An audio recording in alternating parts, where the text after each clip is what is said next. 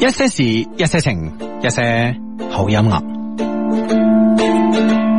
别担忧，还要再过多久才能过你想要的生活？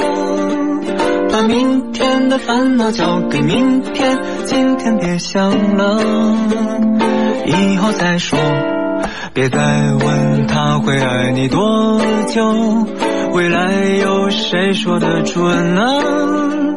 把明天的烦恼交给明天，今天别想了。未来走一步看一步，没什么大不了的。没有翻不了的山坡，没有过不去的河。别人的看着总是好的，自己的又怕哪天搞丢了。把明天的烦恼交给明天，今天别想了。别担忧，还要再过多久才能过你想要的生活？把明天的烦恼交给明天，今天别想了，以后再说。别再问他会爱你多久，未来有谁说得准呢？把明天的烦恼交给明天，今天别想了。未来走一步看一步，没什么大不了的。没有翻不无聊的山坡，没有过不去的河。别人的看着总是好的，自己的又怕哪天搞丢了。把明天的烦恼交给明天，今天别想了。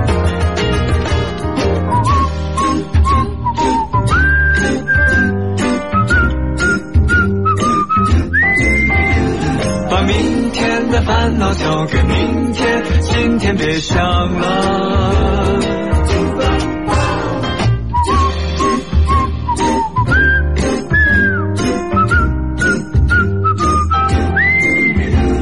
把明天的烦恼交给明天，今天别想了。未来走一步看一步，没什么大不了的。没有翻不了的山路，没有过不去的河，别担心十年八年以后，将来的问题到时候再说。每一天过得轻松一点，别想太多。把明天的烦恼交给明今天别想了。天，今天别想了。今天要快乐，今天别想點啊？從呢個桃花盛開嘅地方翻嚟呢個廣州啊，係啦係啦係啦，即有有係咩感覺咧吓？誒、即係首先係喺高原上嘅反應少咗啲啦。我去咗高原上係有少少反應啊，嗯係啊頭有少少痛，哦哦，係係係，翻到嚟就冇事啦。我突然間突然間諗到你 度，啊諗咩提到你嘅 人啊！真 係我諗， 唔係即 係唔好意思，唔好意思，乜你講身體有啲反應咁，我梗 係我梗係諗嗰樣嘢啦，係咪先？唉，你個人真係喂喂，啊對對於你咁嘅年紀嚟講，我諗呢啲嘢係簡直係對你嘅一種嘅鼓勵喎。咩鼓 勵啊？啊！你真係真係啊！啊咁啊，當然咁啊，即係桃花好正，因為呢次係專門係即係桃花節啊嘛，吓咁啊，每年嘅三月份，三月嘅下旬開始有桃花節，但每一年咧，可能因為天氣嘅原因唔同啦，吓所定嘅邊一日係開幕式係唔同嘅。係冇錯，就好似櫻花咁，啊即係根據呢個花期嘅咁啊。係咁啊，根據當年嘅天氣啦。咁我哋咧其實係會係早咗少少嘅，佢係三月二十九號係桃花節開幕。係咁我諗都係當地政府都計嗰條數㗎啦嗯嗰日係最正咁樣先嚟搵嚟開幕嘅。好唔好嗯嗯嗯咁我咧我哋就係係二十號去噶嘛，哦咁啊早咗半诶一個星期到啦吓， 係咁但係咧就識唔識誒算術㗎一個星期到，呢個到就好緊 要啊咁啊诶，其實都開咗七八成啊，哦開咗七八成，未開到盡晒咁樣嘅嗯嚇嗯咁但係都依然好靚啦，都好震撼啦，因為未嗯未見過咁多桃花啊嘛嗯，以前見桃花都係花市度見，見過 見過一支兩支嘅啦嘛。而家而家喺花街咧，基本上買啲工藝品啊嗰啲，係啊買買我哋一些事一些情啲 CD 啊咁樣。系 啊，头花更加難見啦，咁啊的確好震撼咁啊樣。即係佢嗰個地方咧，去到诶林芝士波密苑有有个地方咧，就叫桃花溝嗯啊，即係呢呢个沟其實係一個山村一個鎮咁樣樣嘅係啊，咁入边咧有好多好多株咧，應該係可能都係幾十上百年嘅呢啲大桃樹啊，哦好大好大棵嘅喎。我聽到有好多豬， 我咦話啲又有嘢食喎，打邊爐啊， 好多株桃花樹，啊好多棵啦好心你啊好多棵咁 樣啊，係咯係咯，咁啊就有好多咁樣，而且係好大棵咁樣，都嗯開到好燦爛咁。跟住每家即係屋前屋後啊，院入邊啊，都係桃花。係啊，生晒咁樣樣喎係，咁啊問下佢哋，誒係咪你自己種？佢又唔係喎，啊好耐好耐以前就有噶咯，咁我樣唔知點嚟㗎。係啊，唔知點嚟哇，即係即係可能飄過嚟嘅種子咁樣樣。啊哇！喺呢、個呢、個呢、個呢、個縣委宣傳部長應該有啲問題喎。啊 你咁我我唔係問院委宣傳部長，哦，唔係我即問即係屋企即係嗰啲院嗰啲嗰啲村民啊，咁係樣我同你講，應該係即係成個宣傳部咧就要诶、呃制定一個神話。啊點點點啊，點即係即系好似廣州咁咧，有五隻五隻羊啊，唔知點解嚟咗吓咁樣咁哦啊樣，跟跟住咧就五谷豐登啊，係啦豐衣足食啊，冇錯啦，冇錯，要做一個咁嘅神話。你知啊，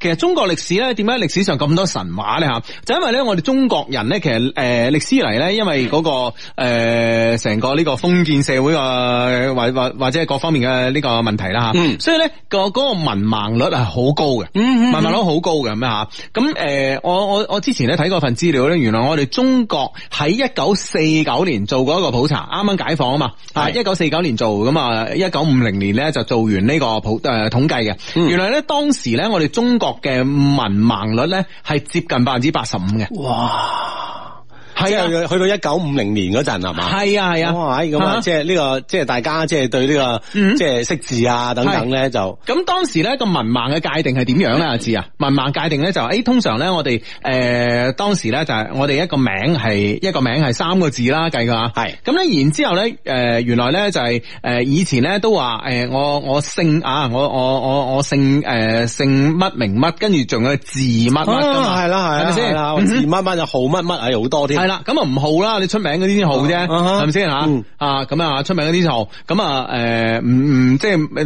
讀書少嗰啲啊，費事好啦，咁啊，就所以咧定呢個標準咧就話你俾你個名多一隻字，即嗯，係你識六個字，你識寫六個字你就唔係文盲啦，哎呀，啊哈即係可想而知當時嘅文化程度啊，係啦，冇錯啦，去到點樣樣咁樣冇錯啦。但係咧，到二千年咧，到二千年咧，我哋中國嘅呢個唔識字嘅人咧係唔诶未夠诶百分之一，哎呀，未夠百分之一，哇！即嗯啊哈係所以呢個所即以係翻天覆地一個大變化啊呢個義務教育啊幾重要啊。系啦，冇錯啦。咁所以咧就係我我其實講緊咩 㗎？ 講緊我哋要製造一個神話。冇錯啊啦，所以咧中國歷史上咧就係好多好多嘅诶傳承落嚟嘅嘢咧，嗯就係靠兩樣嘢啦。第一係靠史歷史嘅史書啦吓，嗯嗯咁樣嗯第二咧就係靠神話。係咁啊嗯，可以咧就即係傳頌至今啊。係啦，冇錯，越係神話咧，越係诶傳眾好講嘅。嗯咁所以咧，作為呢個桃花诶桃花溝嘅呢個當地嘅政府嘅宣傳部咧，其實應該咧就係編咗個神話出嚟，係啊，即係某年某月啊，有有有一個有一個桃花仙人啊，喺度唔知點樣啊，搞到啲桃花啊，跟住啲桃花咧摸過之後咧，就係就係咧三世唔使窮啊吓，咁啊哦係問再問十下咧，就係十十代诶十代做富豪啊咁 樣，哇掂啊呢個，啊更加爆啊嘛你住酒店诶几多钱晚啊？幾百蚊一晚啫嘛嗰度，嗱，所以呢個咪唔得係嘛？即係要要將佢抬價係咪唔先？得咯，係咪先？使唔使三百啊？啊啊要要要要六百咧？唔使唔哦使唔使五百啦，係係啦係啦四係五咪百先蚊啊一晚如果我呢個神話袋推出去，嗯嗯你係咪五千蚊晚啊？哇哇所以完全唔識搞經濟啊！ 喂，完全唔識搞經濟，點解咁嘅？咁嘅人都可以做到㗎？係 嘛係啊，哦咁啊吹下去啦係啊啊。啊吹高下吹高下系啊，即係就做一個神話出嚟咧，大家嗱，其實咧而家咧就係大家都諗住呃诶發財發財發財啦。嗯嗯以前啊前幾年諗升 官嗯發財，而家沒咗啦，前面嗰兩次發財發財咁啊，係咪先？哇！即係你諗下，啊啲桃花嗱呢種呢種品種咧，林芝當地呢個桃花溝呢呢個品種叫做發財桃花。哎呀，嗯係嘛？其他地方一定冇噶啦，係冇絕無嘅僅有，冇嘅而且咧一年咧就得呢一個季節嚇，係應該都係誒即係半個月到兩個星期左右嘅花期。冇錯啊啦，冇錯啦。咁你仲唔珍惜啊？過咗呢下就哇第二年先有啦，啊啊係咪先？你話當地村民瞓喺度 都得啦，係咪先？根本唔使做嘢啦，唔知旅遊收入幾高啦，係咪先啊？太高啦跟住誒，呃佢哋有冇啲桃花餐食啊？啊？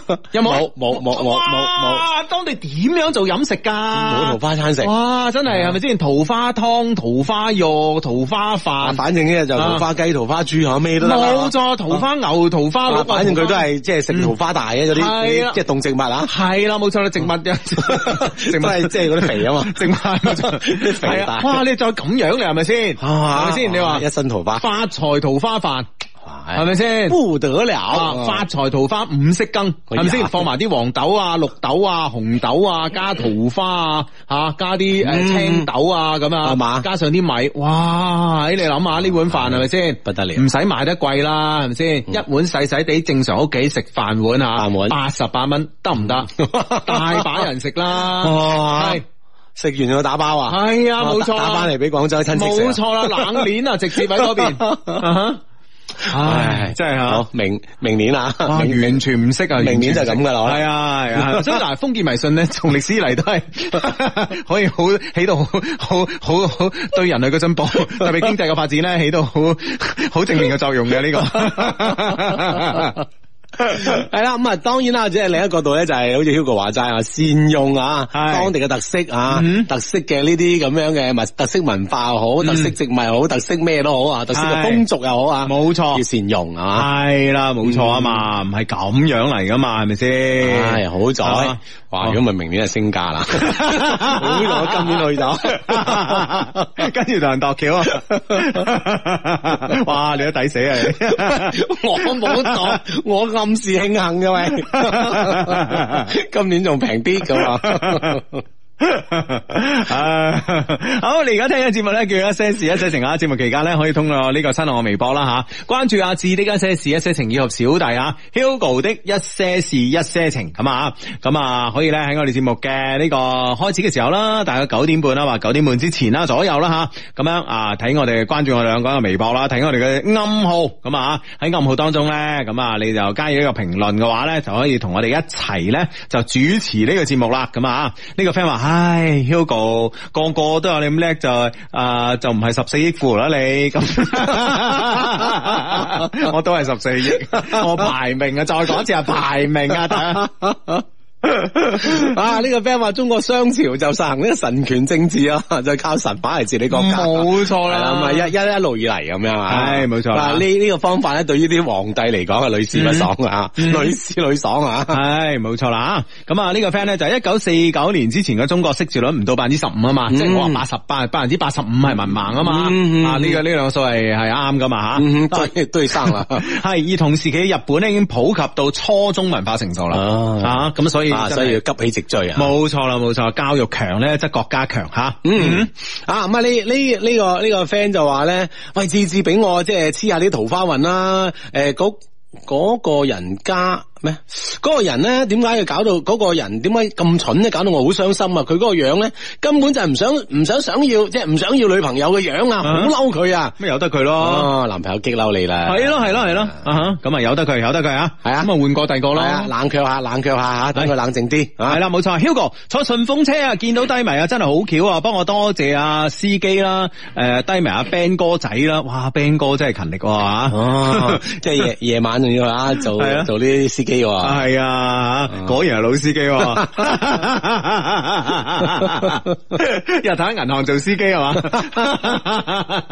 夜晚順風車做司機啊，真係。啊，不得了啊！ 啊，真系犀利，真系犀利啊！嗯喂，而家咧，其實咧，我覺得咧，所有嘅呢啲诶嘅嘅诶嘅呢個 Apps 啊咧，呢個 A P P 咧，全部都係社交 A P P 嚟嘅。我嗰日咧聽個朋友話我诶話、我嗯知咧嗰、個，誒我有冇同你講過啊？話嗰、個个诶嗰、個 Boss 片啊？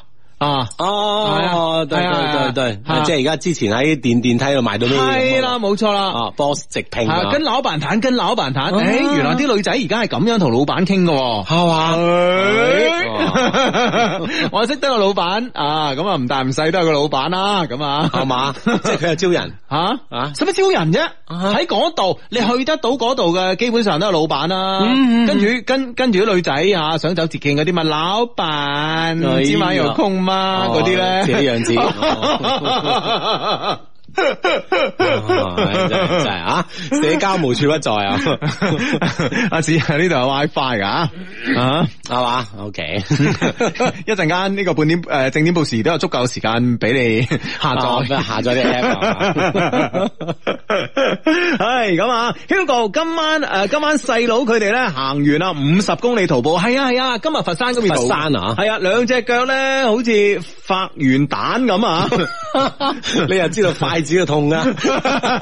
打又痛又攰啊！有冇 friend 咧？有咩方法去緩解疲勞同埋诶疼痛啊？咁啊，咁诶、呃哇！另外另外呢個 friend 咧又係喎，相低我今日咧參加咗五十公里徒步啊，行咗四萬幾步啊，感覺雙腳咧都唔係自己噶啦，咁啊，咁其實緩解呢個疼痛咧最诶、呃最好嘅方法咧就係冷凍咯，即係一一一桶冰咁樣，跟住放個放只腳入去咯。哦啊，但係呢樣嘢咧係係係西式嘅方法嚟嘅，嗯咁啊、中國人咧好多就哎呀唔得㗎，呢啲啊你老啊知死啦，風濕啊，哇！即係啱啱運動員係嘛，所有毛孔張開晒嘅時候，你係啊咁樣搞咁啊嘛？系啊系啊，但系咧呢個咧的確係最有效嘅方法嚟嘅吓，即係避免咧啲乳酸咧诶分泌出嗯即嚟。係誒積聚啊，嗯係啊，係啦，係啦，唔唔係唔係積聚，避免佢分泌出嚟啊。跟住咧，聽日咧要行一行，再排一排酸，咁樣樣係嘛？係啊，我我見到誒有啲嘅馬拉松賽事嘅終點嗰度咧，都都有一個咁嘅冰水池啊，嗯哼啊就係俾大家浸一浸咁樣樣哦嚇，放鬆下㗎。係咯，係咯，係咯。嗱，呢啲係科學根據，同埋咧，诶，我之前咪去過皇馬嘅嗰個诶更衣室嘅，嗯都係有個咁嘅地方嘅。啊，哦，都有咁啊，诶、誒，而且咧，即係我去嗰時咧，聽講仲係咪仲有冇嗰嚿嘢，我唔記得啊，定係我啲 friend 翻嚟同我講有嗰嚿嘢，嗯即係唔知咩零下一百幾度嗰嗰嚿嘢，好高科技，哇！誒係啊。哦係啊，成個人跳落 去噶，啊跳落去咧，你會有十幾秒鐘嘅昏迷哦個運動員。係啊，哇啊！即係成成個即係即係冇唔即係唔醒咁樣。跟住咧出嚟之後咧，哇，好似冇踢過呢場波咁樣。咁誇張，係啊，所以咧而家而家你話足球嘅運動咧，其實都係一個科技嘅當然啦，啊進步喺度邊咧，誒起呢個助力嚇，嗯哇好多 friend 喎！呢、個 friend 話今日跑去咧五十公里徒步嚇，喺佛山同南海線匯合咧匯合處咧誒、見到咗個小姐姐，但係咧就冇膽上去搭訕，唉唔通成世都要做寡佬？喂大佬係咪？大家行五啊公里冇嘢做，你都唔去搭訕？系啊，五廿公里，五廿公里喎，你做到咩啊？系咪先？係啊佢傾偈冇嘢做啦。冇錯啦，咁有個人傾下偈啊，陪佢傾偈，咁會唔會行起身咧都唔覺辛苦啊嘛？嗯哇乜你咁噶你？啊！真係好多 friend 喂啊！我哋啲 friend 個個咁行得嘅吓，哎係咯佢話今日同男朋友行完佛山五十公里徒步翻嚟啊，南海線嘅咁啊，今日徒步數總共六萬幾步，哇！你仲勁啊！係而家同男朋友先翻到屋企啊，我只腳啊都跛咗啊，咁樣係啊，我哋只腳都跛咗啊，咁啊樣哈啊，互相按摩下吓。 浸冰浸冰水啊，啊！喂喂，呢呢個 friend 話叫你去做村官喎，係佢話哇，你呢呢個跳躍性嘅思維，即係頭先你桃花溝嗰啲嗯即係演講啊，嚇目前國家就係需要呢種人才啊，你唔去林林芝咧做村官真係浪費啊， 我係做我係做市委宣傳部部長 係嘛？從村官做起。啊 咁啊有 排啦，起點太低，算啦算啦，免費呢啲橋啊，攞去 攞去、啊我相信都好多我哋廣東人喺呢個林芝㗎，係咪先？啊一定係啦係啦，係咪嗱嗱聲啊，漏嘢啦，寫份啊 project 俾你老細啊，就咁啦，就咁定啦。嗯，唔使多謝啊，唉唉，咁啊呢個 friend 咧就話：，哇喺嚟南國桃園啦，大把桃花你睇啊！附近又有高又有高爾夫球場打球啦，裏边有多酒店，啊啱晒阿 志，哦係嘛，啊又冇又唔使會有高反，唔使驚啊嘛。啊！真係去去嗰度有啲高反啊嘛？有少少啊，因為誒、啊呃我我哋誒、呃嗯要跨過就從林芝去波密縣，要跨過座山嗰度哦呃叫誒色桂拉山咁樣嗯嘅，啊係啊，咁樣就要上到嗰度係四千七百幾，哦，上到山頂係有少少。啊啊頭有咁即係一瞬間嘅，一瞬啊間有有冇喺上邊停留啊？停留啊，影下相啊，佢哦話都停留咗一陣。刷嘅。嗯即係佢扮啊咁，即係佢旁邊有個四千幾米嘅牌坊啊嘛，哦你都係影咗啊！我喺四千幾米咁影下相就走啦，哦，咁樣樣 啊嘛咁噶，啊喺喺個牌坊真係好高嘅。啊哈哈哦，即係佢嗱，完全唔識做 生意， 完全唔識做生你意。又想去做村官啊係咪？ 算啦算啦，啊 咁就算。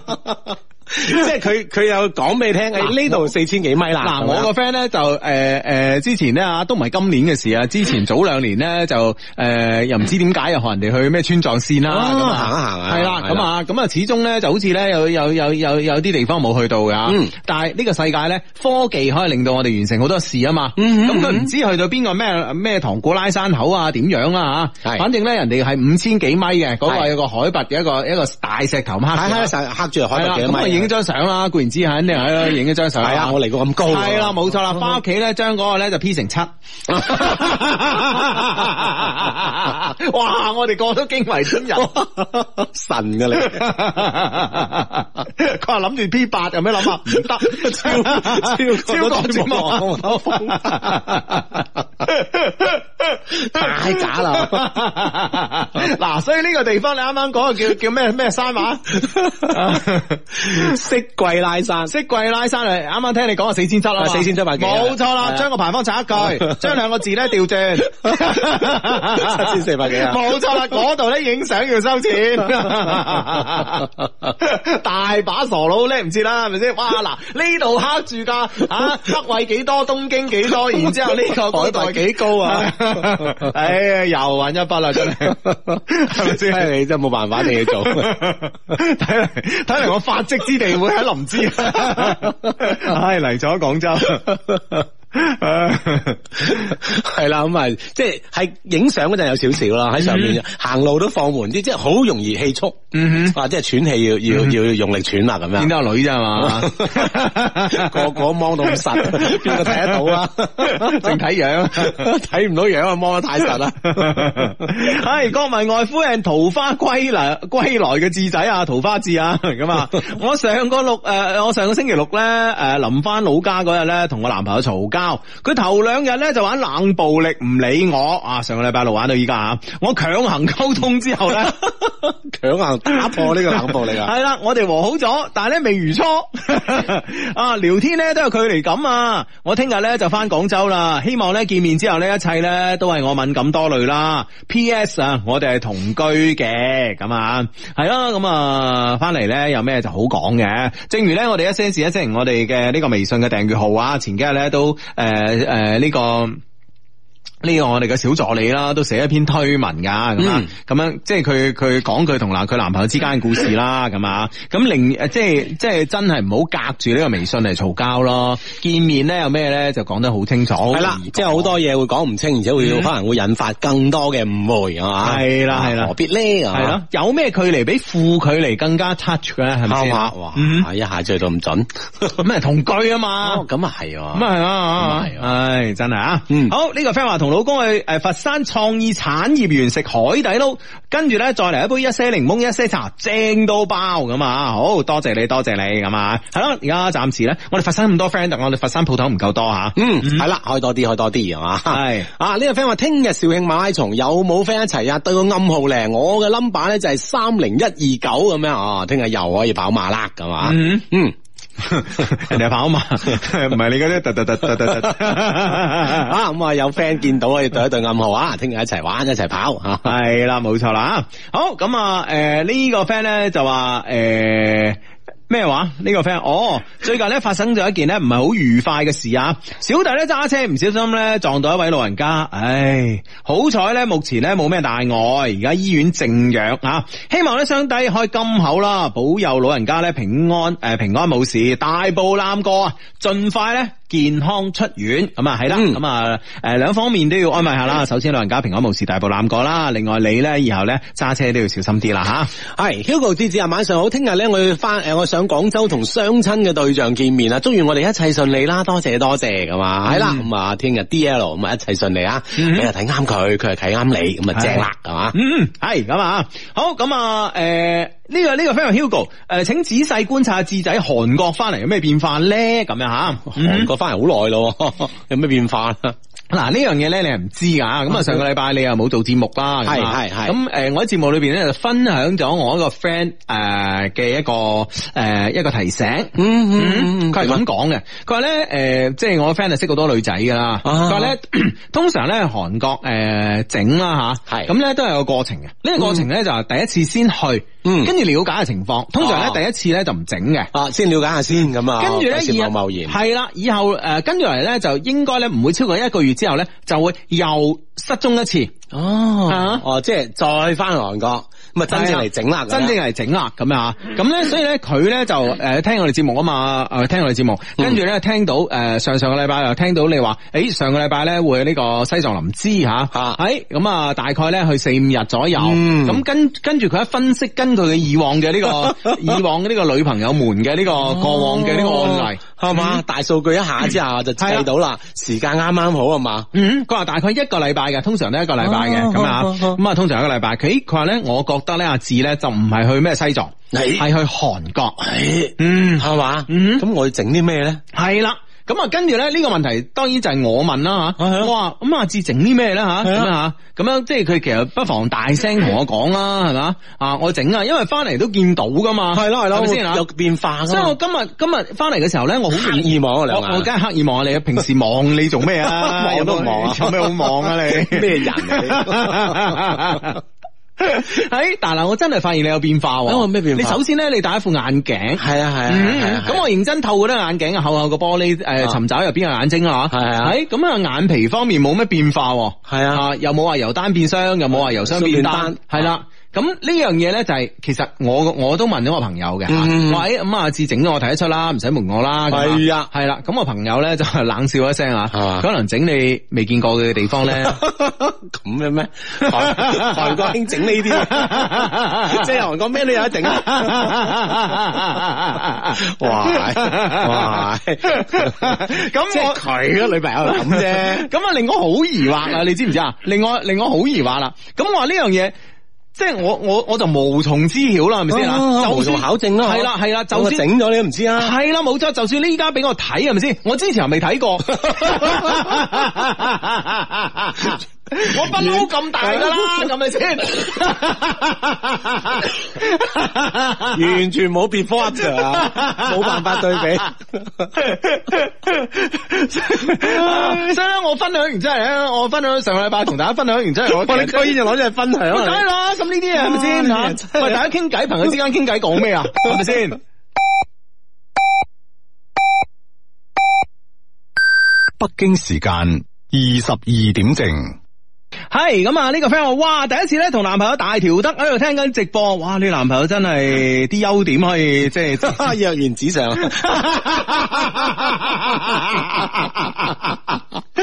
哇！真係 真係不得了啊！ 真係不得了，真係啊！男朋友叫大條得啊，其實大條唔一定係得噶嘛， 但係人哋得啊，真係啊。OK，咁啊，第一次咧同男朋友大條得一齊聽直播啊，佢話咧如果讀出嘅話咧就同我求婚喎。哦，嗯啊，咁咁得實幫佢讀唉，啦，冇錯啦，得得得得得得得得啊得好得， 嗱聲啊，大條得啊。啊！呢個 friend 話：，喂，我買唔到飛睇楊千嬅，求安慰啊！門口啲黃牛炒到啲票貴晒啊，五九八啦，賣到千一啊，咁樣樣。喂，今晚咧其實好得意啊！今晚咧就係咁樣嘅，呢、個海心沙咧就楊千嬅，跟住對面咧廣州塔咧就周柏豪啊。嗯，哇，其實呢即係隔江咁樣。係啊，咁如果咧，我喺度諗咧，如果你坐啲珠江夜遊啲船咧，中間咧好過癮啊！啊，係 啦，來回聽一浸噶係啊，嘛。因為兩邊都應該係露天噶嘛。 啊，喂即係聲都聽到。係啊，今日咧真係天公作美啊！前兩日咧仲驚佢落雨啊吓。嗯，系啦，琴晚都應該落雨啊，就好似今日就話係喺大太陽啊嘛。係啦，冇錯啦。其實咧，誒、誒、我聽啲 friend 講咧，就係、誒、前兩日咧啲黃牛係冇咁貴嘅，因為大家都預期落雨啊。哦，所以驚唔一定賣得 咁出。系啦，冇錯，哇！喺今日咁好天，唔即時加價，係咪先啊？嗱嗱聲啦，咁啊，嗯，嗯，咁咁啊。啊，诶，睇唔到唔緊要啦，有我哋節目啊陪你啊，咁啊。係冇錯，不過咧就係、诶真係聽到噶，因為咧今日咧诶我我我喺西塔啊，我喺西塔都聽到啊。哇，哎嗯咁緊要？系啊，冇錯咁啊，咁咧就诶、呃因為咧今日咧就啱啱啱啱呃诶就挨晚啦，咁我我仔啊，即係我應承咗我好耐噶啦，應承咗佢年幾噶啦，係嘛你你記唔記得你曾經同我講過啊？即係我哋有個 friend 喺蔚來做啊，啊當時蔚來嗰個汽車展廳喺西塔嗰個仲裝修緊啊，未裝修完嘅。哦，所以就一路嗰陣就應承咗啦。系啦，同你睇未來啦，咁 啊，咁啊，跟住咧，今日咧就诶搏命嗌我啦，節目之前咁啊，诶食完晚飯咁啊，啊等我未來應承咗成年啊嘛，係咪啊？未來都出咗好多新 產新品啊， 好似都係嗰兩部啫嘛，都係得兩部 E S 八同埋嗰部超跑啊嘛，哦嗰部超跑仲要诶诶喺诶上唔到國內牌，嗯哼，上唔到國內牌就喺香港交車，哦係一百四十萬美金，喂，啊哈啊，當當時好似話得幾部，而家就多咗啲啊嘛。而家唔知多唔多啊，反正哦咁我我一問我咁樣喺內地又上唔到牌，交唔到車，咁以為做咩啫？啊哈，啊！哦，系咯，我買部車擺香港， 我傻啊，我係咪先啊？係咯，咁啊，诶去睇啦，咁啊喺西塔嗰度咧都聽得好清楚，哦係啊，係嘛？咁係啊，啊，真係珠江夜遊嘅話咧，就肯定兩邊都收晒啦，咁啊，兩邊都聽到啊買。張船飛啦，係嘛啊？喂未來未來，我哋嗰個 friend 仲喺咩嗰度做啊？仲係啊，應該仲係仲係啊啊，係啊係啊。嗱，有一件事啊點啊哈？咁啊，你幫唔幫到手啊？ 我你我我轉轉問佢嘅， 我又唔喺未來做，你赤膊王 咧，咁我真係唔喺未來做啊，係咪先？想要汽車模型喎，哦，問我諗應該得啩係嚇，咪先？啊我估得啊，我問佢啦，係啦係啦係啦，一比一嗰種喎。 你都係呢度上，呢度上唔到牌啫，做咩啊？唔好攞翻幾擺 咩？係嘛如果要嘅話就唔緊要 嘅。如果有得送就唔緊要啊。喂喂，真係啊，真係汽車模型仔啊，即係嗰啲咧。問下佢先，問下佢先。因為咧，我我之前咧，我之前咧就诶、呃我之前叻唔切啦，咁啊喺喺仁孚買咗咁多車係咪先吓？咁啊诶，就諗住我仔話想要一個嗰個汽車模型嗯咁啊，Benz 嘅，咁啊我叻唔切啦，拍心口啦咁啊實得啦咁啊實得啦，我買卅幾 部車喺仁孚怡芳。老豆啊，咩都做唔到啊，係嘛乜都唔送， 都要買，幾冇面啊！ 好冇面，好冇面，咁啊算啦。嗱，睇你噶啦，嗱呢呢一部都未買過啊 呢 個。哇！原來前面有啲咁 嘅嘢，你個人你真係。 好，即管問佢。係啦，冇錯啦。咁啊，如果係咧，就同佢買行廣告啊。係啦， 保證物超所值啊！絕對啦，系喂，呢、個 friend 話幾時請阿老楊做嘉賓喎？好耐冇聽過你哋兩個揶揄佢咯，係 啊，嘛？老楊呢一輪嘅進展唔知點啊，即係唔知有冇進展佢啊？病啊，哦佢呢輪病啊，係嘛？係啊。反正我就嗰一輪又話佢喺誒咩啊特特斯拉度嘆咗啖氣就走咗， 唔知係咩意 思。唉，咁啊，好咁啊，呢個 friend 咧就話啦，呢個 friend 咧就話呢個啱啱行完南海線花幾啊，謝酸爽，哇，好多 friend，我直頭一些事一陣搞活動啊，今晚啊今今今日呢個五十公里徒步啊，搞錯咗 係嘛？係咯，咁多 friend 去徒步啊，真係犀利犀利啊！你哋啊，唉，嗯真係啊，即係精力太充沛啦，係啦不得了搵唔到搵唔到男朋友女朋友係咁 噶啦， 啊現場想去揾又唔敢搭訕，咁又點 啊？係啊，精力太太多需要放诶、需要呢個發泄啊。 係呢、個 friend 話我都係跑呢個肇慶馬拉松啊，好诶、呃、號碼咧就係 A 三零九八五，幫我同阿三零一二九講啦，咁啊，仲有冇仲有冇仲有冇 number 啊嗱，嗱，聲報上嚟三零九八五三零二一九诶二一九係嘛？嗯係啦，兩個相應下先，到時啊。系啦，冇錯啦吓。OK，咁啊呢個 friend 咧就應該係诶呃好有醫學常識啊，冇錯啊。佢話咧啱啱咧聽到好多 friend 咧就話呢個行完呢個徒步之後咧隻腳好酸痛咁啊。嗯佢話今晚瞓覺嘅時候咧就抬高隻腳啊，就唔係教你抬高隻腳瞓覺吓，就喺你啊個腳诶诶喺你腳踭嗰度啊，即哦嗯係如果你仰我嘅話啦吓，喺腳踭嗰度咧就係呃浪浪啲嘢啊，係啦，晾兩個枕頭咁啦。啊，即係浪高只腳咁啊， 冇錯啦，冇錯啦，等啲血液咧唔好聚晒落去啊，哦啊，因為啲血液如果聚晒落去咧，咁咧就诶你個腳咧就會充血啊，嗯咁啊，咁樣啊，肢體抬高咧有利於咧舒緩诶周圍嘅腫脹咁啊，緩解疼痛。今晚咧冷敷或者用凍水沖，嗱都係用呢個方法吓，啊咁啊四十八個小時之後咧先至可以熱敷，係嘛哦啊，咁啊聽晚咧挨晚嘅時候咧就散下步，千祈千祈哦今晚切記唔好用熱水沖腳，掂親熱水攞命。嗯，系啦，咁啊，即系实在冇冰水咧，就凍水都好係嘛，啊，反正就唔好熱水咁樣樣啊。冇错啦，嗯冇错啦啊！呢個 friend 話雙低，恭喜發財！快祝我親愛嘅老婆小蝶同埋肚入边嘅小低迷可以健康快樂每一日啦，撐你哋到八十歲係嘛？嗯係啦，恭喜晒！咁啊，應該就好快咧，就係有小低迷出世啦。吓，嗯，系啦，咁啊，有多都系咪同我哋玩啦吓？呢个 friend friend 话，Hugo 哥，帮我祝我我家寶寶去俄羅斯出差順利啦，咁啊出差順利啦，俄羅斯啊，嗯嗯，啊，Hugo 阿志，我最近咧中意咗寫日記啊，唔係其他嘢，就想寫一寫低一啲我生活當中嘅一啲感受。係咪人大個咗就中意寫日記嘅咧？阿志，你係咪咁嘅咧？吓、嗯我冇寫日記喎。係啊，佢就係佢冇冇記，就 係得日。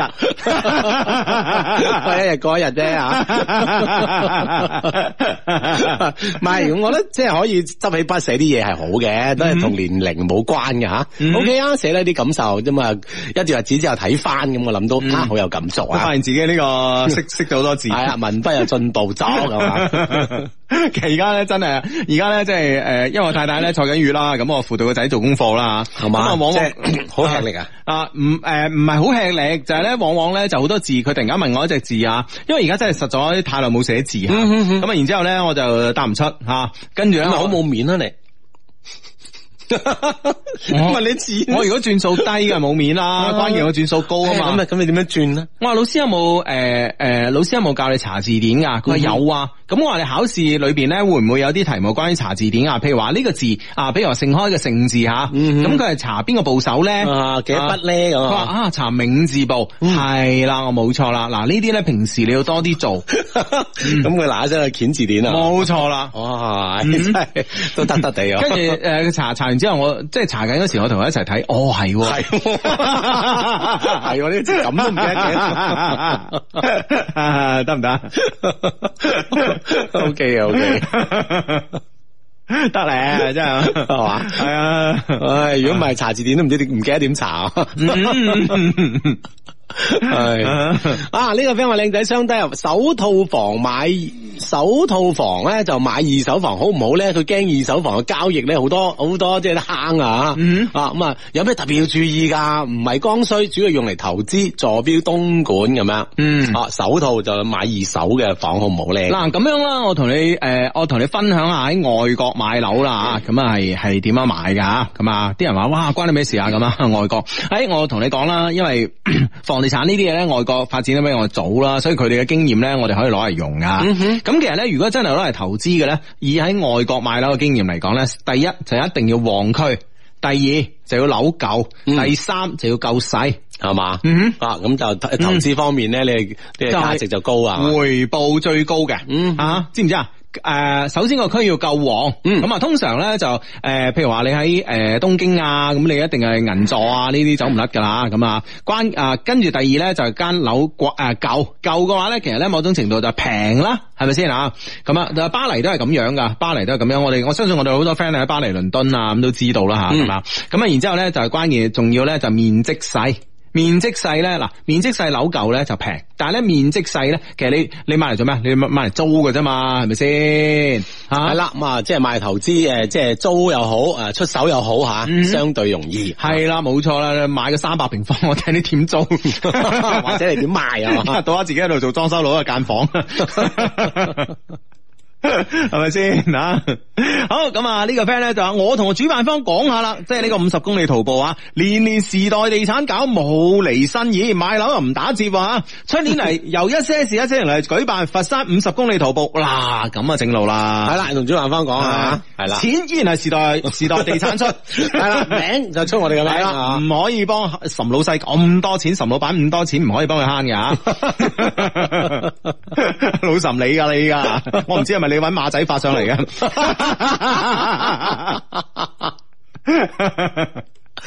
做得出㗎 佢。係啊！呢、個 friend 話本來計劃四月四月一號咧去香港睇哥哥啊嘛，因為咧工作去唔到啊。呢幾日咧咩咩哦哦即係紀紀念日啊嘛。哦，OK，OK，嚇 到我啊係啦，咁啊，其實呢幾日咧，成個人咧都好鬱悶啊，可能係因為咧四月二差唔多要到啦，嗯一個人喺外邊漂流嘅感覺咧，真係好難受，有啲攰啦，一直想誒喺度諗咧，咩事都係。都係我中意嘅，我唔中意我點算咧？咁樣樣，咁唔一定嘅，係嘛？唔係所有嘢你都中意噶嘛。嗯係啦，好似你話齋啦，無論自己覺得快唔快樂都好，都要繼續落去。係冇錯啦吓。係啦，你嘅心情嚟㗎 係嘛？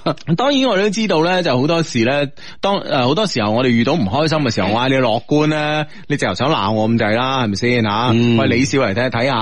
係 即係呢件事撞到又唔係你咁係嘛？嗯，但係咧，我覺得咧就話我哋唔係話每一件小事上邊咧，我哋都要傻笑咁啊。但係始終咧做人咧要擺住一個樂觀嘅常態喺度吓。嗯，好呢、個 friend 咧就話呃誒誒，Hugo 智仔你好啊，好失落嘅夜晚，你哋仲記唔記得我啊？咁啊，誒、間接表白嗰個吳村仔咧。今日佢同我講對我反感啦，我係直男啊，有時講嘢咧太直啊，傷害到佢，佢都係低迷嚟噶。今晚咧我拉誒、我拉攏佢嘅朋友啊，拉攏啦應該係啊，我拉攏嘅佢嘅朋友咧幫我講啲好說話吓，求 Hugo 哥咧幫我用道歉嘅語氣咧同阿欣欣講。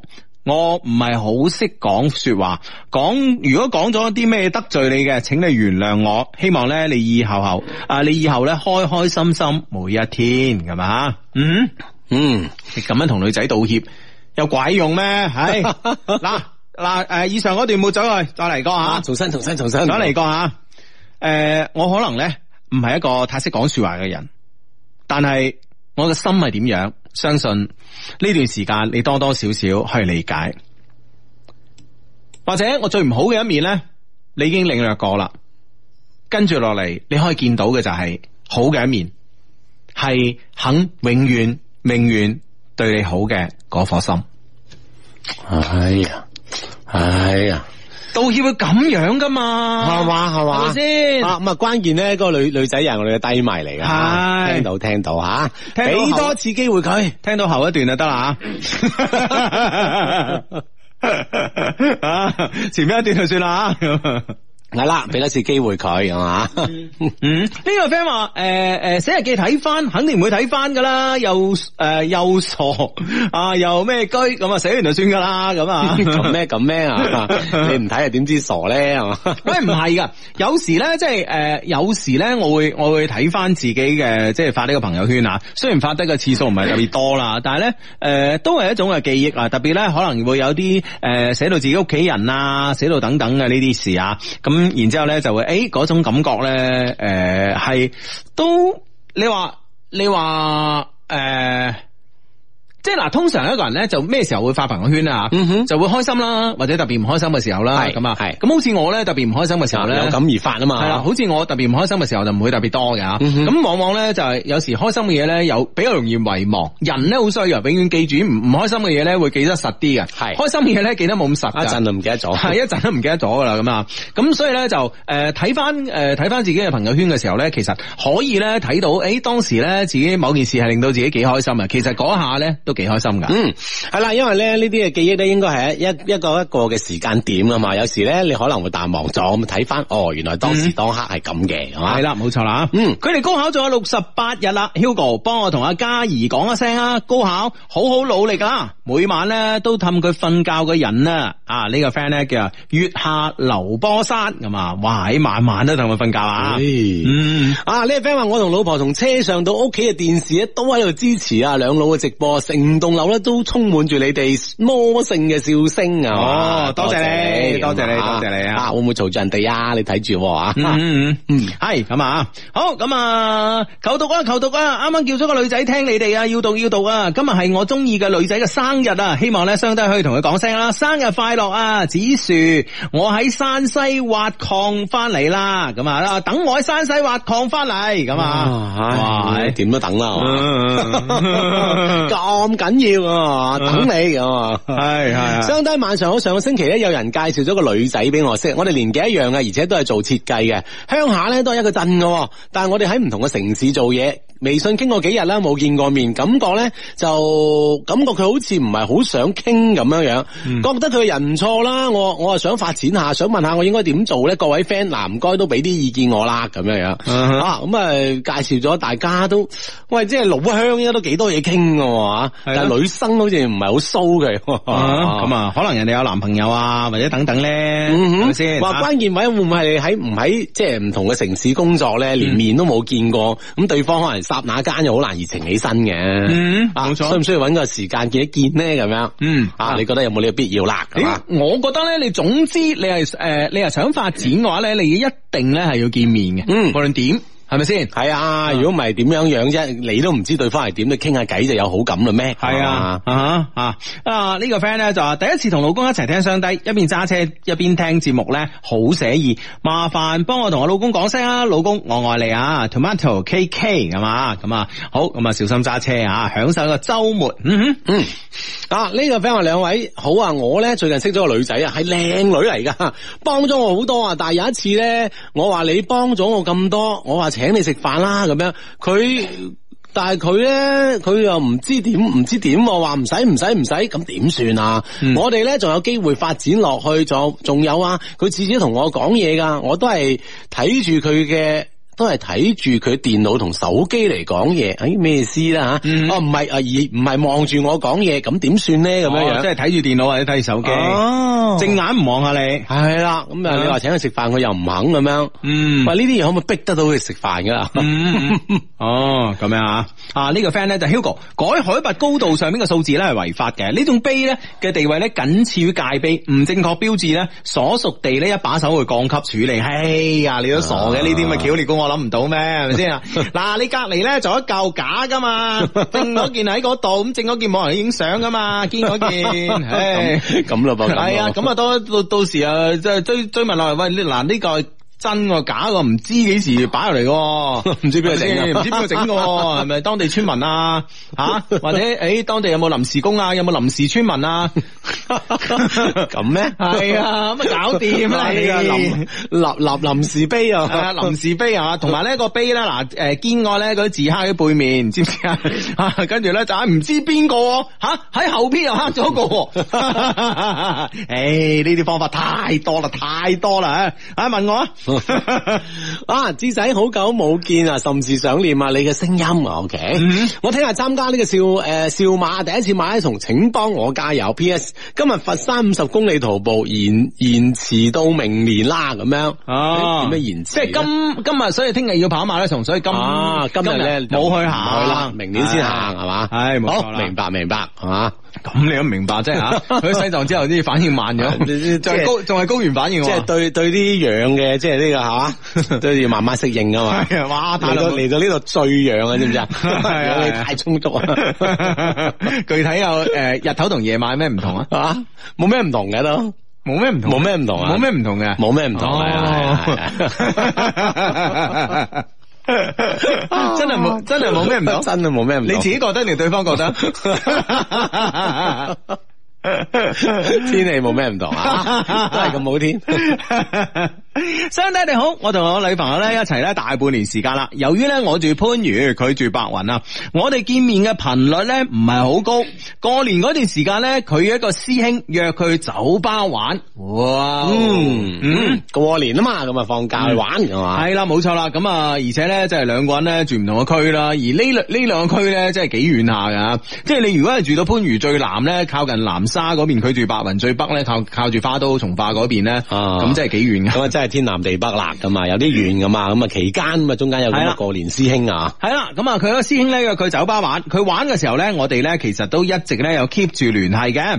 佢拍咗啲現場嘅相啦，同埋小視頻嚟俾我咁啊嗯，跟住咧就誒我去玩啦，咁啊驚男朋友唔放心咁啊啊，你睇下噶嘛，嗯，冇錯啦，全部都女仔嚟噶，咁啊，嗯，哦，係喎嚇 哦，咁多凳場嘅呢個場。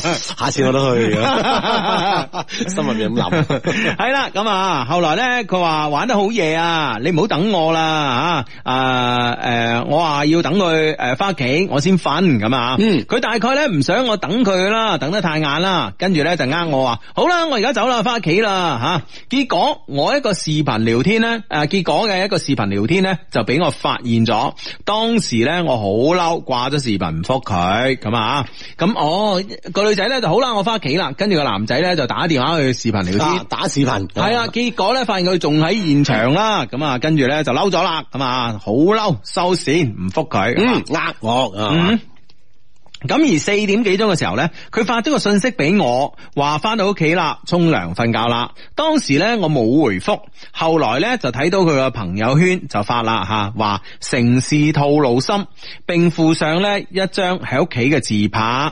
啊！咁而第二日咧，朝頭早咧，我發現呢個朋友圈咧就冇咗啦。嗯啊，然後咧我就假意咧盤佢，琴晚玩成點樣啊？吓、最後誒、呃最後仲講，喂，朋友圈係咩回事啊？吓、佢先至同我講話，嗰個師兄咧飲大咗，哦借借住酒意咧，想佔佢便宜咁啊！佢話咧對呢個師兄嘅印象咧破滅晒啊，咁樣啊，哦因為之前咧可能對呢個師兄咧都誒、呃有多少即係話唔一定係好感啦，至少咧覺得呢個師兄係正人君子嘅。係啦，咁啊，所以佢約佢先肯出去一齊玩噶嘛，嗯，冇錯嗱。啦結果哦係啦，啦，佢話咧，哇，想借酒佔佢便宜啊，連條脷都伸埋出嚟啊！哦哇！哇，嗯呢真係係，哇咁啊，所以個男朋友更加緊張啦，叫你唔好去噶啦，叫你早啲翻噶啦，係嘛？啊嗯哼，咁啊，當時咧，誒、呃佢咧就誒、就將佢推開，咁啊，冇俾佢佔到便宜。事後咧，佢仲俾個手機我睇記錄，嗰、個師兄咧應該咧睇到朋友圈啦，咁啊，五點幾鐘咧就微信覆講咗一句傻瓜，咁啊，我女朋友咧就冇回覆，我當然嬲啦，又呃我，又爭啲遇險啊，但係最後咧都俾佢氹翻好，咁啊，喂大佬。你女朋友吓、又即係即係呢個又俾個師兄又又佔呢個便宜啊啊！跟住已經唔開心噶啦，跟住你而家仲又話佢。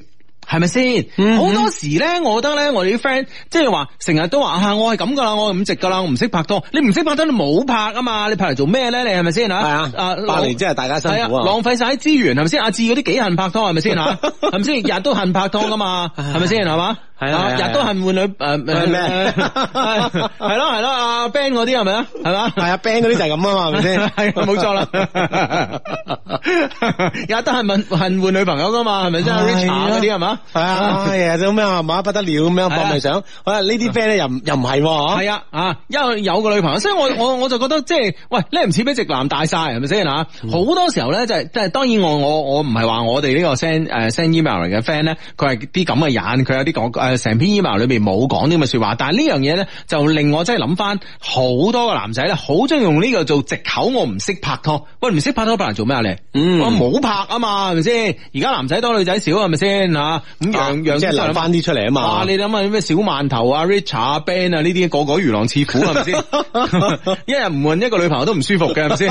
幾需要幾多嘅資源啦？係咪佢哋係咪先？ 係點算點算係啦。北京時間二十二點三十分。 係啦，歡迎你翻嚟我哋珠江經濟廣播電台聽緊呢個節目咧，叫一些事一些情。二十二點啊二啊預告下先，十一點鐘之後咧就有個全新嘅節目啊。係誒誒，十一點心情，十一點心情係啦，主持人咧就叫阿陳健咁啊嗯。陳健咧可以係誒、呃可以講係即係一個德一位德高望重嘅，因為我哋誒、呃相相相當之敬仰嘅前輩啊嚟嘅。廣播界嘅前輩前係啦，輩係啊，啦，咁啊，好記得啦，我哋節目誒誒播得最多嗰首歌啦，《遇見》咧，其實咧當年咧就係陳健咧推薦俾我哋嘅，嗯啊哈咁係啦，咁啊到到今時咧，我哋就推薦佢呢個節目啊，隆重登場啊，稍後十一點啊，係啦，咁啊，誒、介紹下陳健啦，咁啊，陳健咧，佢咧就呃誒、應該係十幾年前啦，咁即係我哋啱啱嚟珠江經濟廣播電台做一個新人嘅時候咧，佢已經係名成利就咁樣啦，嗯跟住誒做好似做多一兩年就冇做啦啊，，明成你就就離開啦，係嘛？係啦，跟住咧佢創辦咗愛奇藝，啊，係啦，嗯真係不得了吓，係咁啊，咁啊，跟住咧愛奇藝而家咧就又名成利就啦。係 啦，當然啊，應應該仲未離開嘅係嗯嘛，啊咁啊就係重回廣播係嘛。係啦係啦，咁啊， 應該未了，即係你驚我講嘅又離開咗，咩名成你就離開啊嘛？ 呢啲啊， 鬼知好難講啊！ 好難講啊，可能都 想噶，股票套現， 跟住走人噶嘛，係啦，咁啊回歸翻呢個廣播咁啊，今晚咧如果大家十一點鐘之後咧，誒、有時間嘅話咧，就應該咧支持下呢個陳健嘅呢個十一點心情噶嘛，嗯而咧十二點鐘之後咧，哇精彩啦！啊，大排檔啦，大排檔緊要啦，係宵夜大排檔咁咁啊，咁咧就誒大佬，大家唔好聽誒，唔好聽話呢呢幾個字咧，就覺得係咪誒個個講飲食㗎嚇咁啊 飲食節目係啦，咁當然啦，咁入邊咧個內容咧都誒、呃可能咧唔排除咧有呢個飲食嘅吓，係但係咧就話咧誒喺呢個誒、呃夜晚嘅十二點開始，好似到凌晨嘅六六點點鐘啊，六個鐘係，啦，呢六個鐘頭裏邊咧，我哋珠江經濟廣播電台咧就會將好多我哋珠江經濟廣播電台嘅呢啲經典嘅呢啲節目咧，就嗯喺放喺入邊咧，同大家咧，誒即係話誒新鮮滾熱辣咁樣炒出嚟，俾大家誒再次咧分享嘅。嗯係啦，咁啊好多 friend 咧，十二點之後啊點算咧？咁啊咁啊真係咧可以誒感受一下珠江經濟廣播電台呢個宵夜大排檔啦啊嗯十二點到六凌晨六點㗎嘛，係啊，有財經聽啦，有古仔聽啦，總之咧你想聽咩咧都有得聽噶，有音樂嗯啦，等等等等吓啊嗯好正正到不得了啊！啊！呢、個 friend 話，Hugo 晚上好啊，真係咧好想問愛情點樣可以保鮮？點解每一段感情咧到咗四五個月嘅時候咧，就會感覺咧雙方都有啲懈怠啊，而到咗呢個時候咧，總係好想放棄呢段嘅感情咁啊。咁我覺得咧就應該係咁樣嘅，即係一段感誒、呃一段感情咧拍到四五個月嘅時候咧，真正係回歸到呢個感情嘅本質啦，而唔係咧誒嗰啲即係一誒、呃一時嘅意氣用事啊，一時嘅多巴胺分泌啊咁樣，咁而產生嘅感情咁啊，所以咧真正係兩個拍拖嘅時候咧，就會大家考慮三個方面嘅問題啦。第一個方面嘅問題咧就係我哋呢兩個人咧適唔適合，因為如果唔適合嘅話咧，咁咁其實而家大部分人嘅拍拖咧都係以結婚作為呢個最嗯終誒終呃極目標噶嘛，係咪先啊？咁如果兩個人唔啱嘅話，咁點樣啊可以誒、呃性格唔啱啊？點樣可以行到最後咧？咁啊，因為四五個月大家性格咧之前咧隱藏起身嗰啲暴露晒出嚟噶嘛吓，之前咧唔識字嗰個話我好中意睇書啊嘛， 反正對對方咧已經有咗相對比較充分嘅了解啊，咁啊嗯呢樣嘢暴露晒啦，咁啊要考慮好多嘢啊。係啊係啊，咁啊咁啊，然之後咧就將啲缺點暴露晒出嚟啦，即係包唔住啦，已經啊，已經喂大佬呃四五個月都算係咁啦，知啊，係嘛係嘛。即係唔 唔識字呢樣嘢啊！ 係啦，咁啊性格嘅性格方面啦，咁嗯啊呢個第一個問題啦，第二個問題咧就可能咧就係誒雙方嘅條件嘅問題啦嗯吓，咁誒大佬咁 如即果係考慮將來咁。係啦，咁啊考慮將來嘅時候，喂，大家嘅條件適唔適合咧？咁啊，第三咧可能就係家庭嘅適唔適合啦，咁啊，咁往往咧到呢個時候咧，真正好多時咧，我同你講，你唔諗以後咧好地地嘅，嗰日行一日嗯行一步見一誒見步行步咧好地其地實嘅。都係咁過嘅啫。係啊，冇錯啦。但係咧，誒、但係咧，偏偏咧，我哋嘅我哋嘅祖先咧，就已經講咗咧，誒、呢、個誒、人無遠慮咧，必有近憂。係啦，好多嘢都係要未雨綢繆啊，係嘛啦。嗯系啦系啦，同埋咧，習大大咧，诶、之前咧開會嘅時候咧，都講咗一句我哋節目嘅名言啊嘛，係嘛，吃不窮，穿不窮嘛，計劃不到就會窮，嗯係嘛？呢呢呢呢呢個说話我哋好多年前喺度講啊，係啦咁啊當所以然呢唔樣嘢係我哋發明嘅， 不謀而合啫。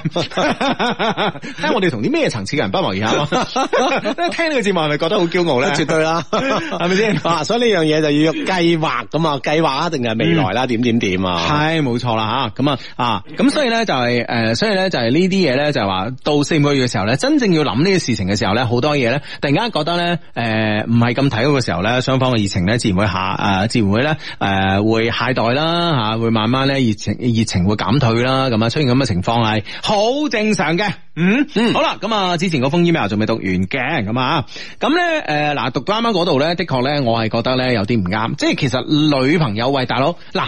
人哋同個師兄去酒吧有冇有冇呃你先？咁啊，又唔想你等到咁夜先瞓啊！話我喂我我翻我我走啦，我翻屋企啦，你唔使等我啦，係咪為你好先？係好啦，驚你太擔心啊，咁而第誒、而第日咧，咁而第日咧啊，咁咧就誒誒、而第日咧就將佢呢個師兄嘅劣跡同你講埋，係咪想得到你安慰先？喂，你仲發人脾氣喎，你乜搞錯你？係啦，咁啊，即係其實咧，從另一個側面咧，就可以了解到呢個女朋友咧，對你真係相當坦白啦。係啊而且係好值得放心噶。係啊，，而且最後咧，仲有女朋友氹翻好佢話，但就喺啊三月六號晚，我上咗佢嘅抖音啦，睇到佢二月十九號咧發一個視頻，配樂咧有啲小曖昧，內容咧就係嗰個師兄啊喺馬路邊誒少少醉意嘅神態，因為咧啊中間咧仲閃過佢一個女性朋友，我就肯定咧視頻係嗰次去酒吧嘅時候拍嘅。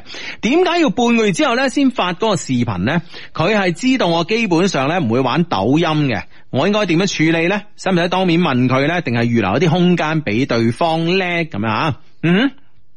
嗱，我同你講，二月十九號嗰誒呃二月十九號咧就發咗一個，我唔知你你呢度冇講話佢即係過年期間係大概幾月誒、呃、幾月幾號去玩啦咁啊，咁而呢、個誒。呃如果佢係當晚發呢個小視頻嘅，佢先有啲罪啊，諸如此類啊。咁而佢旁邊都有佢一個女性朋友，咁你啊首先喺人數上邊你應該放心啦，係咪先啊？系，即系呢件事啊係即係冇發生到其他嘅嘢 啦吓。啊吓咁啊，至少發生其他嘅機率咧係會低少少噶嘛，嗯係咪先？畢竟兩個女仔嘛，係嘛？咁你話诶、誒你話 S P 咁 O K 咁啊，都唔係冇嘅吓，阿志係嘛係嘛？啊，我唔唔係好明喎啲 O K，咁啊 ，S 代表未知數，通常我哋喺呢個中學嘅呃啱诶啊，哦切係嘛，係啦係啦切 X，好啦，咁啊，然之后咧就係話，如果係當晚發嘅，先有少少罪啊，咁樣發出嚟，好正常啊，係咪先？啊，發抖音都係我今日去咗邊度玩噶啦，咁發出嚟啫嗯嘛。啊，而且咧佢有少少醉咁，我諗即係，唉，咁啊發出嚟取笑下佢係啊，係亦都唔出奇啊。啊，咁如果佢話哦呢件事係發生半個月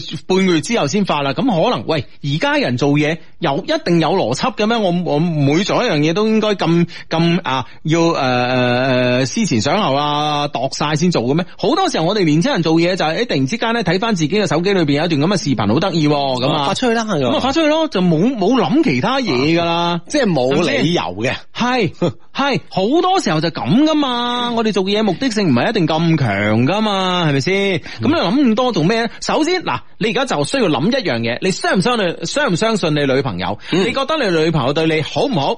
呢一兩點你問清楚自己，其他所有都唔使諗。嗯系啦，咁啊呢呢樣嘢咧就係首先咧你就過咗自己心入邊心入邊嗰關先吓。嗯其實你一路咧可能相信都係你心入邊咧自己係作怪啊嗯，啊希望如是啦咁啊。系咯，咁如果呢呢樣嘢你自己都分辨唔識诶分辨唔到嘅時候，暫停啦，同女朋友暫時唔拍拖住啦，係咪先吓？啊呢、個 friend 話好攰好攰啊，徒步完啦，咁個腳都唔係自己啦，Hugo 出年可以考慮下組建徒步啊，陣容肯定強大啊，咁啊。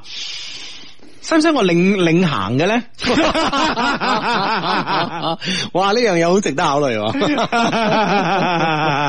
啊，組建同領行兩件事嚟嘅。 兩件事 嚟噶嘛？啱啱咧個 friend 咧就係咧，誒佢男朋友啊，佢男朋友咧就呢個啊男朋友定老公啊，sorry 啊，我我一攬眼啊過咗，唔好意思啊。就係咧聽日咧會去做呢個肇慶馬拉松嘅醫生啊，哦啊咁啊咁啊，希望即係誒做醫生咁啊，咁啊就希望即係早啲瞓覺啦， 養咗精神啦，可以幫到有需要嘅人啦，咁啊係咁啊！啊呢個 friend 話我每日都會誒講佢寫日記，佢話我每日都會寫日記嘅，而家都係第十三年啦，讚下我啦咁樣。哇！嗯你真係犀利嚇，小貓 cat 貓咪啊嘛，寫十三年嘅日記啊。唔知男仔女仔啦嚇因為咧我識我曾經識嗰個女仔咧就係誒佢好中意寫日記嘅，咁、其實呢、個呢、個興趣源於咩咧？源於咧佢係唔知點解咧，從初中開始咧有一日佢就愛上咗買好靚嘅日記簿。嗯啊。其實咧，如果你真係中意買文具嘅人咧，就就會係你你有冇一個時期係中意買文具嘅？哼，冇啊，真係真係冇啊，我有嘅喎。係嘛係啊係啊，你你咁唔愛讀書都有啊。 你又唔愛讀 書，話作為一個讀書人嘅表表姐、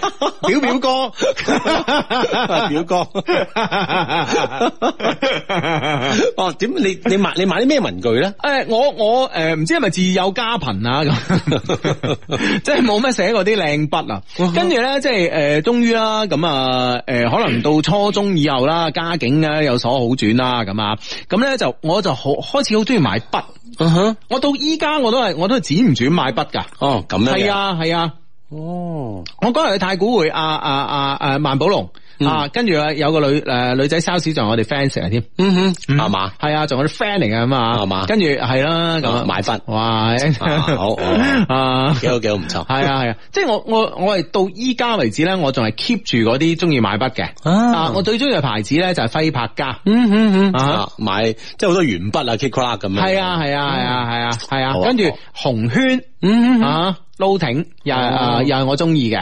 loading 又係我中意嘅，誒輝柏家係我中意嘅，我成日即係得閒冇事做，我會走去買筆嘅喎。係嘛？係啊，啊買，跟你你你用唔用嘅咧？我用㗎，我我哦買用都㗎用嘅，哦啊我用㗎，即係唔用係㗎收埋一邊嘅用噶用噶，咁啊哦鋼筆就係誒誒鋼筆，我經常就會用啦，咁啊，嗯咁跟住咧就會誒、呃我中意買活動鉛筆嘅，嗯哼，啊哈係嘛？係啊咁你買筆芯啊咁嘅嘢啊。係啊係啊，好過癮噶嘛，因為因為好似有一種即係你自己係組建一樣嘢嘅感覺 自己啦。裝啊，自己係啊，係啊係啊，哦嗯係啊，咁我有有鋪買文具癮嘅，咁所以咧我會經常喺啲文具鋪度咧見到真係有啲好靚嘅日記簿嘅，嘅。哦，啊，所以我就好理解誒誒、呃呃之前咧嗰、個嗰個女仔咧，佢係話佢好中意咧就買日記簿，後尾見到有咁多靚日記簿，不如寫下啦，寫下寫下就成咗人啦。系啦，寫下寫下，咁每日咧都要記錄一啲嘢啊嘛，唔記錄好似唔得咁啊嘛。嗯嗯哼系啦，咁啊，OK，咁啊呢個呢個 friend 咧就咁，哎呀撈緊啊，好呢度咁啊，诶型英帥诶型靚正 Hugo 一些檸檬一些茶點樣加盟啊？大概投資幾多錢啊？有冇 friend 知道啊？麻煩提供啲信息啊，咁啊，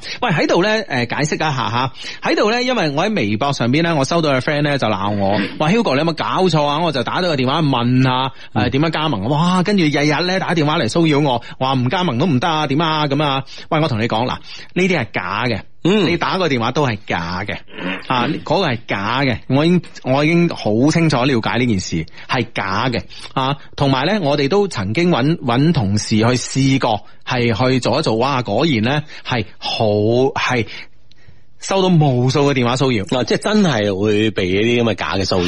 系啦，冇錯啦。嗯嗯，跟住咧就係個套路咧，就同你講，哎呀，而家唔得啦，你嗰個區域咧加盟已經已經滿咗啦，不如加盟咩啦咁樣。哦，就轉咗第二樣嘢哦係啊，啦。都係同一間公司㗎，我哋哦，啊，所以慎重啊，認係啦真嚴肅同大家講啊，係啦。咁被我騷擾嗰啲係假嘅。嗰啲真係假㗎啦。咁樣誒點樣加盟？點樣加盟？我我遲啲啦，遲啲啊，大家俾少少時間我睇下下個禮拜做唔做得起啦嚇。我哋一些事一些情嘅官方網站啦，我哋嘅誒微信訂閱號啦，誒、喺我哋嘅呢個誒呢、個小程序上邊啦，我哋我哋專門開一個一些零或一些茶嘅一個一個位俾大家啦嚇。咁啊、又可以買到誒、又可以買到啦，同埋咧又可以咧了解加盟嘅情況嘅嚇。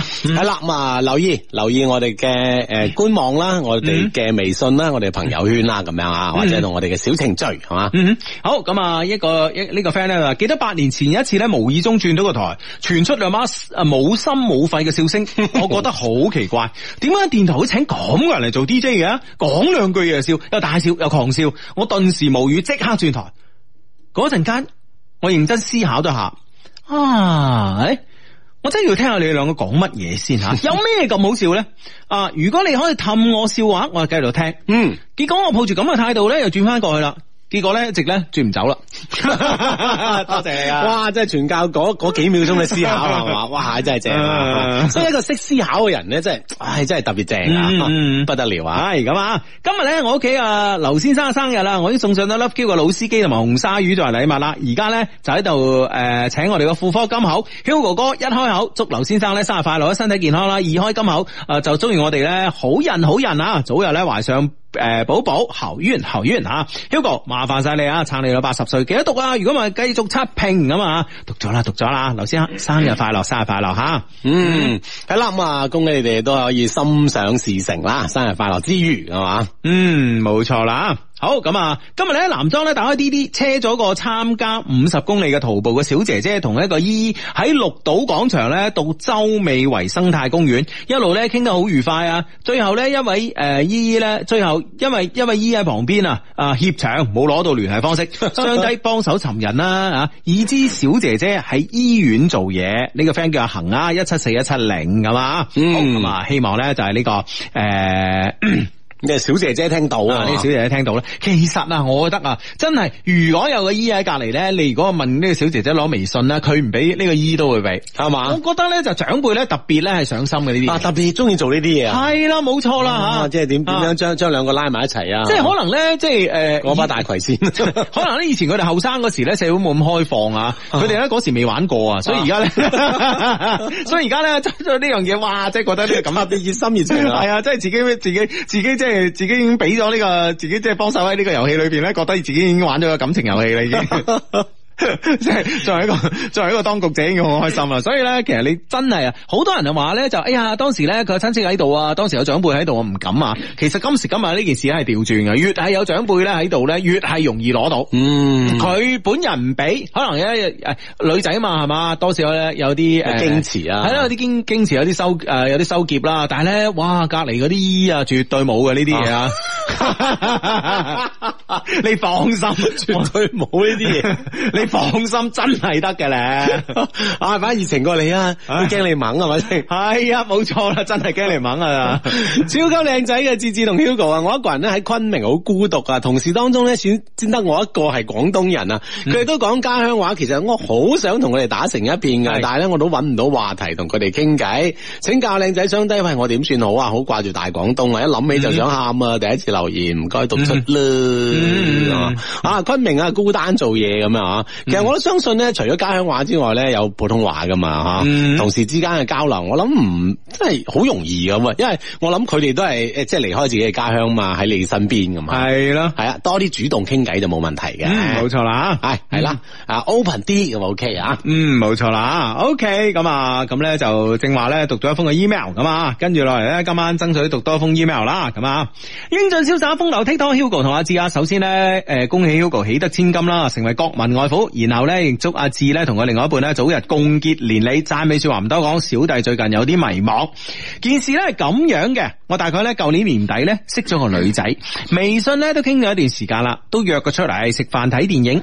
最近咧我同佢仲單獨去一趟澳門一日遊，誒耶！一嘢有啊哦即係唔過吓，夜啊嘅喎，當日來 回哦，即係冇嘢啦。啊，即係你過夜先有嘢咁，你嘅人真係，咁啊咁即係即係呢呢 個起碼異地嘅旅遊唔係唔係咧即。係呢個光天化日之下，好似即係啊， 好多嘢唔方便啊！ 冇你咁自然咯。即係我話，即係去咗異地旅遊，兩個人嘅感情咧啊， 促 促進好多啊，出軌啊，啊叫人。促進好多 啊！嗯，咁啊，咁樣诶、呃我感覺咧，我哋兩個人一齊相處啊，微信傾偈啊，感覺咧還不錯啊。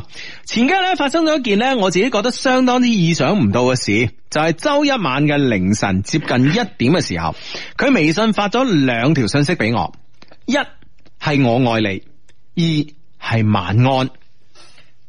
哎即诶、係道理上，我嗱，比如發咗我愛你咧，佢會係等一等下，睇嗯下對方回應啊嘛，有咩 feedback 咁啊？誒，佢跟住就晚安唔啦。係啊，咁人哋可能即係啊到嗰個 moment，突然之間嗱，你要明白阿志啊，你要明白我哋年青人，我正話都講啊啦，我哋有時做嘢咧，真係冇乜目的嘅，又冇我又冇經過大腦思考嘅，啊哈啊哈我只不過嗰個 moment，我覺得我好中意你，我要同你講，嗯跟住咧覺得夜啦，晚安。 OK 啊而呢個晚安咧，其實咧有誒兩種意義啦啊嚇。第一咧就我啱啱講過啦，而第二層嘅意思咧就潛意識裏邊咧就話，哎呀誒，我都有啲怕醜啊，嗯啊，啊嚇。嗱嗱聲晚安啊！嗱聲晚安啦，我扮瞓啊！嗯哼，你明唔明白？你就算覆過嚟嘅話，我唔覆你嘅話，嗱，就算個男仔即刻秒覆啊，咁其實我都可可以扮瞓嚟唔覆你啊。啊，我已經覆咗，即係已經瞓咗啦。啊係啊啦係啦係啦，哦咁所以你咁樣發係好正路噶。啊，咁啊你即係比如咁個女生發係好正路啫，但嗯係收到嗰個就真係不知所措啊，點算好咧啊？突然間咁樣嗯，啊，睇下佢點覆佢係啦，咁啊，咁咧就咩話？我我有冇聽錯啊？ 點啊？你話你你啱啱話咩不知所措收到嗰個？即係佢你會係啲咁嘅人咩？你梗係啦， 三更半夜突然間話我愛你，突然間又晚安，咁你就搞到我囉囉攣咁嘛，啊成晚唔知點噶嘛，係咪先？係咁啊，係咁啊係咪先即係因為你當你當時同女朋友喺埋一齊 啊。啊，你嘅人真係。咁啊，梗係噶，梗係攞亂成晚啦咩同佢 咪一齊 啊？即係收到啲咁嘅嘢係嘛，對方又唔知點嘅係 嘛，又冇機會再深談係 嘛，啊咁你梗係會囉囉攣啦。啊，你啊，你啊，係嘛係嘛，唔記得啊，唔記 得啊，即係真係。 會噶會噶會攞亂噶， 係因為我嗰時啊，我十二點幾就瞓咗啦，第日朝頭早咧先見到信息哦第啊二。朝先睇到。系啦，到咗呃诶，到诶诶嗰時咧，我心情咧可以講用驚喜嚟形容啊。驚嘅咧就突然之間收到咁嘅信息啦，有點受寵若驚咁啊。至於喜咧，當然係收到自己都有感覺嘅女生發嚟咁樣嘅信息而喜悦啦。啊，所以咧，當時我第二日朝頭早翻工嘅時候啊，就正面回覆咗個信息，話我都愛你咁啊。但係咧，後來咧，我哋彼此咧都喺微博誒、呃都冇喺微信上面咧談太多關於呢個話題啊，仲係基本如常咁樣傾偈。啊，講下我點解迷茫咧咁啊，嗯，喂，其實當時我我真係唔覺得你有幾中意呢個女仔喎嗱、我就冇阿志嗰種迷茫㗎，我結婚前咁咧就嗯啊！你點啊？你點啊？你點啊？ 我如果個女仔真係夜晚啊發俾你啊係發俾我，第日朝頭早誒呃先睇到瞓瞓醒我誒先睇到，跟住我會直接，我會以最快速度嚟接近佢。嗯哼，即系係啦，谂尽办法创造机会唔係接近佢。唔係，你喺邊度？我而家即刻過嚟，即係嗰種啊！我可以見到你啊！我可以見到你，我當面同你講，我都愛你。即係要俾啲正面嘅，係啊直接嘅回應佢。係啊，哼係啊，我用最快嘅方诶，最快最快嘅速度嚟出現喺你身邊。嗯哼，嗯啊，即係俾一個回應哼，你。冇錯啦，咁先係愛噶嘛，係咪先？ O K，啊，然之后又覆诶又覆咗我都愛你，跟住又傾下閒偈啦吓。啊，即係呢呢件事就停咗啦。喂，喂，大佬，你要個女仔點講啊？你個女仔點播？喂，大佬，人哋已經係到嗰個時候，到到夜深人靜、實在心潮澎湃、瞓唔着嘅時候，人哋合法呢五個字俾你先瞓得着啊！分分鐘人哋成晚冇冇瞓喺度等緊你嘅回應啊！啊係啦哇收到你呢、個我都愛你啊呢四個字嘅時候，心如鹿撞，跟住咧冇一件事喎、嗯哼你要人點諗啊你？啊，喂，點解點解我哋啲 friend 聽到我哋咁多年嘅節目都唔識拍拖嘅咧吓？真係，啊哈，嗯咁啊，但係即係有有時嘅情緒控制，會唔會我哋啲 friend 都有啲即係內斂嘅 friend 啊？即係叻過我。 啊，佢內斂啲啊嘛，啊，我都回應咗你啦，唔知點樣講落去啊，咁 樣。啊， 係嘛？即係如果我我如果即係我啊咁啊，第一時間哇去見面啊，哇跟住咧趁熱打鐵係咪先啊？當晚佢已經係你嘅人啦。係嘛？ 哦，哦，原來你嘅後着係咁唔嘅。係啊後者，咁即係即係兩個人係咪先個感情都需要升華噶嘛？當然，係咪先？啊哈嗯啊，即刻如膠似漆啦，係咪先？係啦，冇錯哎啦，呀成語用 得好。好咁咧就跟住咧就啊誒咁咧就講下我點解迷惘啦嚇。一個女仔咧同一個男仔咧講我愛你都算係表白啦啩嚇，但係咧我覺得咧我同佢之間咧仲未有真正正式咁樣確定男女朋友之間嘅關係喎。咦點確定啊？等你啊嘛，嗰仔， 呀你真係掹死我啊你！對方開晒口，你想咪點就係啊咯，我唔通我除晒衫嚟你屋企咯，真係，係咪嚟咗你屋企先除衫嘅啊？ 你睇嚟你真係好猛 喎，即係次序都變咗。系咯，咁啊，咁样啊，我而家咧就诶唔確定呢一切咧是否都係真實嘅。如果呢一切都係真實嘅，我又應該如何正式同佢確立關係咧？麻煩兩老級小弟指點指點啦，萬分感謝。哎呀，真係掹死我啦，真係啊。喂，會唔會係我哋呢個 friend 咧，即係寫 mail 嚟嘅 friend，佢自己嘅即係信心未夠啦吓，即係你突然間嘅驚喜一下子接受唔到咧吓，嗯佢估唔到咁快，咁快佢就即係中意我咁 樣，有高原反應啊，啊即係 反應慢啲啊，我一下子接受唔到 啊，即係你話齋動作慢啲啊。係啦，即係女生咁主動嘅，一下子真係冇辦法 咯。咁你梗係要打蛇隨棍上噶啦，系咯吓，咁样嗱，我同你講啦，無論點樣吓，見面見面，以最快速度見面吓，啊，同佢認認真真講翻呢件事，唔好兜圈子，唔好逃避啊！你同佢講，你話咧，其實咧嗰日啊，你自己你自己兜翻啊，希望佢唔係我哋嘅 friend 啊，咁、你自己兜翻啊，你咧就話咧嗰日咧咁啊，朝頭早收到佢呢、個誒收到佢呢、個微信啊微信微微信嘅留言之後咧，哇，心潮澎湃啊，咁啊，嗯你簡直唔敢相信呢個係真嘅啊啊！跟住你試住咧就覆話我都愛你啊，咁樣我嘗試睇下呢個係咪真噶啦，點知咧你咧就慢慢同我語氣咧，我又又又又覺得好似誒係咪你誒當晚發錯人啊，疑幻疑真啊，好似你咁好嘅女仔嗱呢個時候咧嚇嗯嗱，無論咧係表白好啦，定係分手都好啦嚇，一定咧就話好似你咁好嘅女仔，啊係咯一定係要咯肯定對方我好嘅，啊係咪先？而且咁主動咁對我，即即係呢個示愛嗬，我一下子係我猶豫墮入夢中，我簡直唔敢相信呢個事實啊！啊，我經搣過咗自己好多次啊， 咩咩我咩我媽咁，佢都話痛啊！ 阿媽係打我一巴，咩阿媽連老細都搣埋， 老細凍唔凍啊？ 係咪先？咁啊，然之後，然之後你話實在忍唔住啦，我要當面見到你，我想確定一下咯，因為誒、呃你實在係我個女神啊，等等等等等係啊等因為我真係好啊，愛咁咪可以確定關係咯。喂，你大佬要人點啊？要人要人要人父母嚟清 埋清埋抽生果啊，買埋呢個上門提親啊買埋呢個老司 機啊，送俾你提親咩？係咪傻噶你？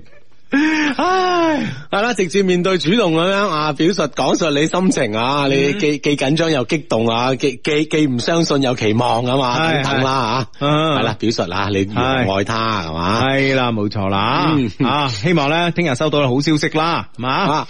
喂，子叔好啊！我嚟報道啊，今日聽翻咗一六年嘅節目啊，聽到 Hugo 咧現場打電話俾羅律師，搞到羅律師差啲講 粗口，真㗎嘛？佢話好在羅律師淡定啊，就當時真係替羅律師捏一把汗啊！真啊嘛，咁緊張，哎呀，咁啊， 有啲咁嘅 事。羅斯咩大場面未見過，就真係係啊，啊真係隔離打交嗰啲飲咖啡啊！ 係啊，芝加哥去 Tommy 仔嚟報道啊，Hugo 哥、志哥你好啊，我有個女性朋友生得又靚啦，身材又好啦，每日同佢傾偈，基本上咧佢都會提到大便嘅咁啊，可唔可以分析下佢點誒點解會咁做咧？小弟十分之苦惱噶嘛。嗱，首先你你 要腸胃冇， 喂，首先你要分析下你自己係咪中意佢先咁啊，啊哈咁啊按屋及烏啦，咁啊 都冇計㗎啦 都冇計啦，係咪先？第二即係話，誒講到呢樣嘢嘅時候，會唔會有其他暗示咧？咁啊，你又要分析下啦，咁啊，嗯咁啊唔好諗咁多啦。咁如果係中意佢嘅，中意咯；如果唔中意佢，由得佢咯，話知佢講咩啦。